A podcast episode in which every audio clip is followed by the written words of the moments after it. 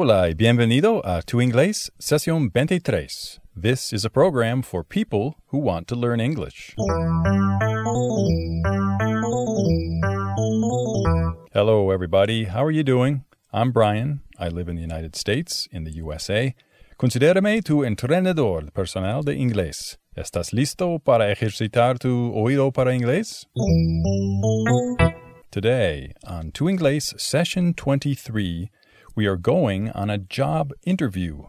Vamos a una entrevista para un puesto. We are going to practice some vocabulary related to working in a company.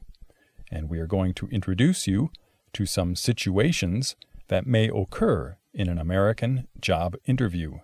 It's a new episode of What Do You Say? Today, Cecilia, our friend in Mexico, is going to an interview with an American company in Mexico. Ella quiere conseguir un puesto en Mexico con una empresa norteamericana. Cecilia has been busy preparing for the interview. Ella ha estado ocupada investigando la empresa, preparando su traje de negocios y, por supuesto, practicando su inglés. Cecilia, are you ready for your interview? Yes, I think so. I am excited about it. You're excited, estás emocionada. Qué bien. Before we get started today, antes de empezamos hoy, I wanted to tell you about something. A listener named Gary, un oyente se llama Gary, sent me an email. Él es de Bolivia. Él me envió una grabación de una canción de Bolivia. La canción se llama Cecilia. Es muy interesante. Really? Thank you, Gary. Yeah, thanks, Gary, for sending the song. Voy a poner un enlace al video de la canción boliviana Cecilia en el grupo de Tu Inglés en Facebook. Oh, great. I am excited to see it. Muy bien. And Cecilia, did you know that there is another song named Cecilia? It's by a famous American group called Simon and Garfunkel. No, I have never heard that song. No? Well, let me play a little bit for you, okay? Here's Cecilia, the American version, by Simon and Garfunkel.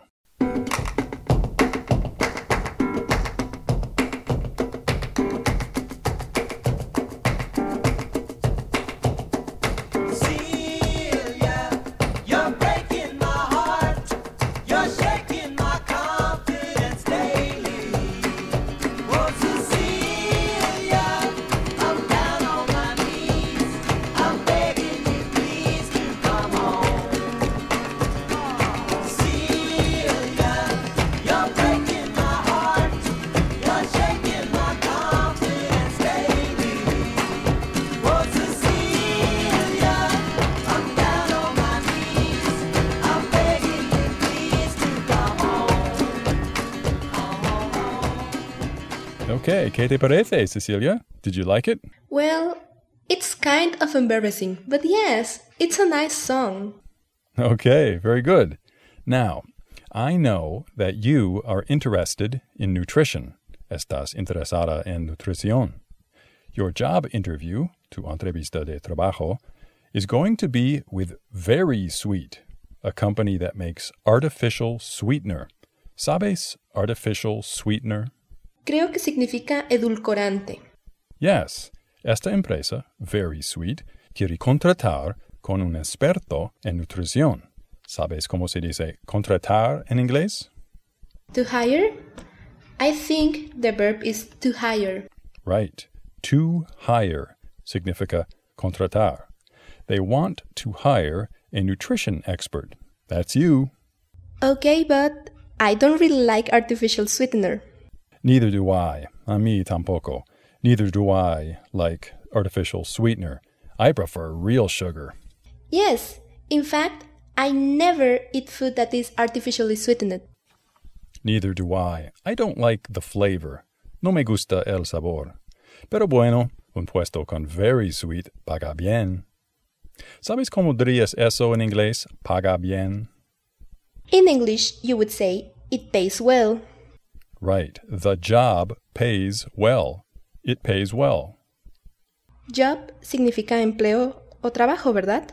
Right. ¿Sabes algunos sinónimos de job? Well, you could also say a position. True. You are looking for a position at Very Sweet. Creo que position es igual que puesto. Ok. ¿Y sabes la palabra para decir desempleado? Mm, unemployed? That's right. Unemployed. Unemployed. ¿Y ser despedido? ¿Cómo se dice eso en inglés? Mm, No sé. Ok. En Estados Unidos dirías to lay off. To lay off. For example, the company will lay off 100 workers. And in British English? How do they say it? The Brits say sack. To sack. The company will sack 100 workers.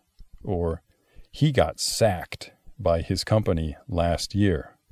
Hey, but let's not talk about negative things. You are going to a job interview. Tienes que estar optimista y alegre, ¿verdad? Right.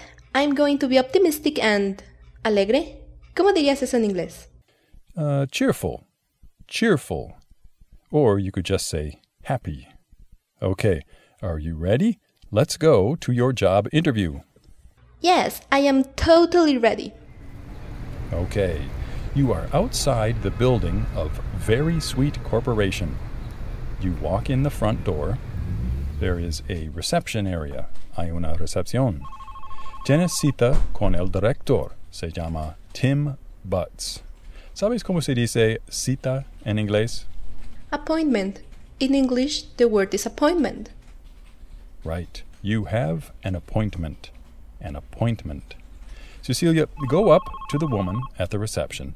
Tell her who you are and why you are here. Dígale a ella quién eres y por qué estás aquí. Hello, how are you? Hello, welcome to Very Sweet. Can I help you? Yes, my name is Cecilia Medina. I have an appointment for an interview with Tim Butts. Excellent, Cecilia. Okay, I will let Mr. Butts know you are here. Thank you. Please have a seat. Would you like something to drink? Ok, Cecilia. ¿Qué dijo ella? Primero, ¿qué significa have a seat? I think she said, siéntese por favor. Correct. She said, have a seat. In English, we also say, please sit down. Okay, and I think she also offered me something to drink. Yes, she said, Would you like something to drink? Significa, ¿le gustaría beber algo? We have coffee, tea, or water. Can I get you anything? Yes, I would like some water, please. Excellent, Cecilia. I would like. Me gustaría. Okay, you sit down on a sofa in the reception area, llevas una cartera de mano y la pones en el suelo. ¿Sabes la palabra en inglés para decir cartera de mano o maletín? In English, the word would be briefcase. Briefcase. Right, briefcase. Briefcase. Okay, the receptionist brings you a glass of water, un vaso de agua. A few moments later, a man walks in. It is Mr. Butts. Hello, Miss Medina. I'm Tim Butts. Okay, Cecilia, what do you say? Hello, Mr. Butts. It's a pleasure to meet you. Muy bien dicho, Cecilia. Thanks for coming in, Miss Medina. Let's uh, head down to my office. We can talk there. Ok, Cecilia. Por lo visto, él tiene problemas con la pronunciación de tu apellido, pero ¿lo entendiste? Yes, él me dijo que podemos hablar en su despacho. Right. So, you follow him to his office. He has a very big office with lots of windows. Go ahead and take a seat. Cecilia, ¿qué dijo él? Creo que él me dijo otra manera de decir siéntese. Right. He said, take a seat. Es literalmente igual que toma un asiento. Take a seat. You sit down in a chair, and he sits at his desk. So, did you have any trouble finding our office? Cecilia, dígale a él que no hay ningún problemas. No, not at all. It was easy to find, thank you. Ah, I'm glad to hear it. Cecilia, ¿sabes esta expresión? I'm glad to hear it. Sí, creo que es igual de me alegro. Right. I'm glad quiere decir me alegro. To be glad es igual que alegrarse. Miss Medina, I have been reviewing your resume. It's really quite impressive. Cecilia, ¿qué significa resume? ¿Sabes? Yes. In the United States, resume means curriculum vitae. Right. En Estados Unidos decimos resume. Resume. Sueña francés. Él te dijo tu curriculum vitae es impressive. ¿Recuerdas qué quiere decir impressive? Impresionante. Correct. So, what do you say? Thank you, Mr. Butts. I'm really impressed by Very Sweet. Really?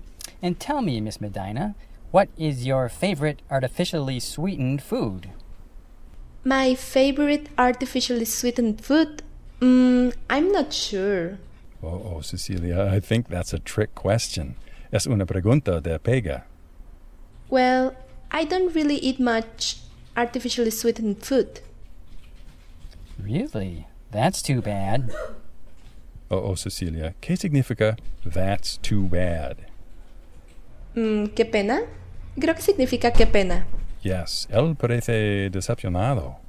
Hmm, tengo una idea. Trata de decir el siguiente. Me gusta masticar chicle con edulcorante. I like to chew artificially sweetened gum sometimes. Muy bien, Cecilia. Really? That's great. I hate sugar, but I love to chew gum. Cecilia, él te dijo, I hate sugar. ¿Qué quiere decir? I hate significa yo odio. Él me dijo que él odia comer azúcar. Qué raro. I love sugar. I have a sweet tooth. Soy goloso. Miss Medina, I have to say, your English is really quite good. Really? Thanks a lot. I have been studying a lot recently. Do you speak Spanish? Ah, actually, yes, I do speak a little Spanish. Me gusto hablo el español. Ah, muy bien. Usted habla español muy bien. Ah, now slow down there a minute. I can't understand you when you talk so fast. Gracias, muchas gracias. You're welcome. Now, tell me a little bit more about your background. Cecilia, ¿entiendes la pregunta? Mm, no estoy segura qué quiere decir background. Ok, depende del contexto, pero en este caso, background significa formación o educación. Él quiere saber más de tu formación profesional. Trata de decirle, eres licenciada en nutrición y llevas dos años trabajando como nutricionista. ¿Sabes cómo se dice soy licenciada en inglés? Mm, no sé. I am licensed. Literalmente sí dirías eso, pero en Estados Unidos decimos I have a degree o I received a degree. Dígale a él. I have a degree in nutrition, and I have two years of experience working as a nutritionist. Okay, you only have two years of experience. Oh, oh, Cecilia. Él se preocupa sobre tu falta de experiencia. Trata de decirle también tienes más que tres años experiencia como... mm, como... ¿Cómo qué? ¿Niñera? No tengo mucha experiencia laboral todavía. Ok. Entonces, seas honesta con él. Well, I only have two years of experience, but I have a lot of energy and I learn very quickly. Oh, okay, very good. We need some new energy around here. Muy bien, Cecilia. Creo que él está más contento ahora. Okay, Miss Medina.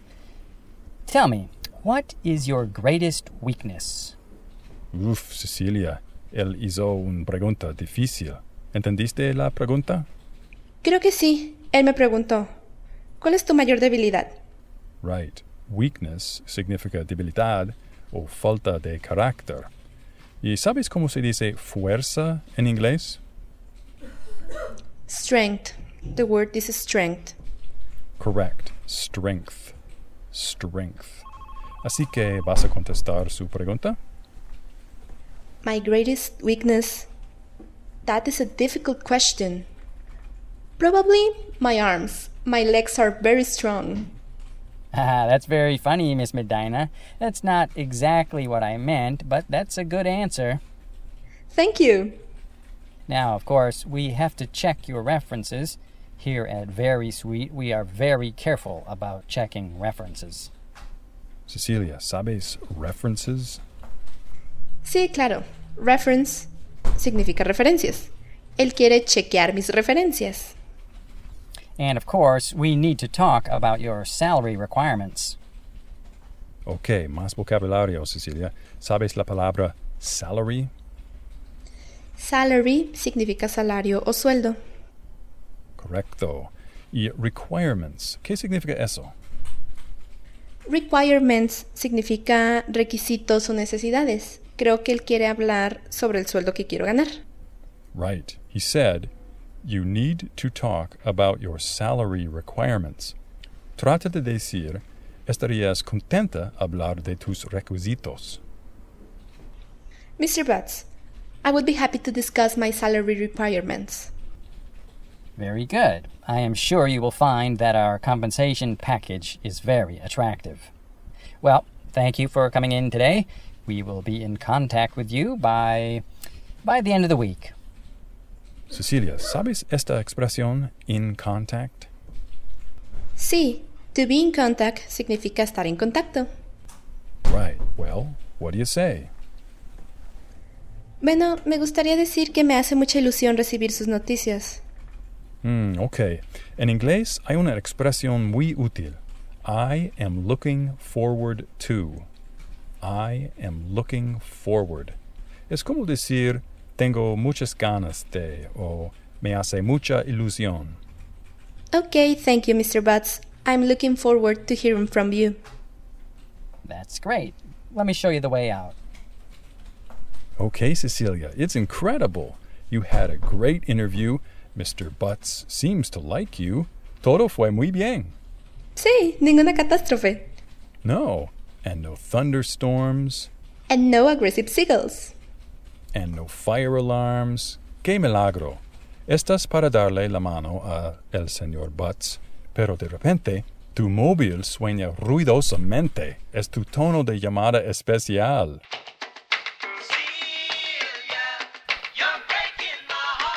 Ah, Miss Medina, I like your ringtone. Is that Simon and Garfunkel? Yes, it is. Sorry about that. I thought I had turned off my cell phone. No problem. I love that song. Thanks again. Goodbye. Goodbye and thank you. Well, Cecilia, thanks for letting us go with you on your job interview. Okay, you're welcome. Okay, well, good luck, and we will see you next time. Bye. Okay, listener, now it's your turn. Oyente, te toca a ti. Let's review some of the important vocabulary for today. ¿Recuerdas cómo se dice contratar en inglés? The word is hire, to hire. I think Very Sweet Corporation wants to hire Cecilia. Ok, ¿en cómo dirías puesto o trabajo en inglés? ¿Sabes? The word is job. Job. I am looking for a new job. Ahora, en inglés, ¿cómo se dice cita? ¿Recuerdas? In English, the word is appointment. Appointment. Cecilia had an appointment with Mr. Butts. Ok, ¿y recuerdas el inglés para decir siéntese? The expression is take a seat or have a seat. Y la expresión me alegro. ¿Hay algo equivalente en inglés? ¿Recuerdas? I'm glad. The expression is I'm glad. Y qué pena. ¿Cómo dirías eso en inglés? In English, you would say, That's too bad. That's too bad. Ok. En inglés, ¿cómo se dice soy licenciado en? I have a degree in, or I have a diploma in. I have a degree in English literature. Y para decir sueldo o salario, ¿recuerdas cómo se dice eso en inglés? Salary. The word is salary. My salary is too low. Y por último, ¿recuerdas cómo dirías me hace mucha ilusión? I am looking forward. I am looking forward. Well, I am looking forward to seeing you again soon. Thanks for listening to Tu Inglés Session 23. Si tienes preguntas o comentarios, déjame saber. See you again soon y suerte con tu inglés.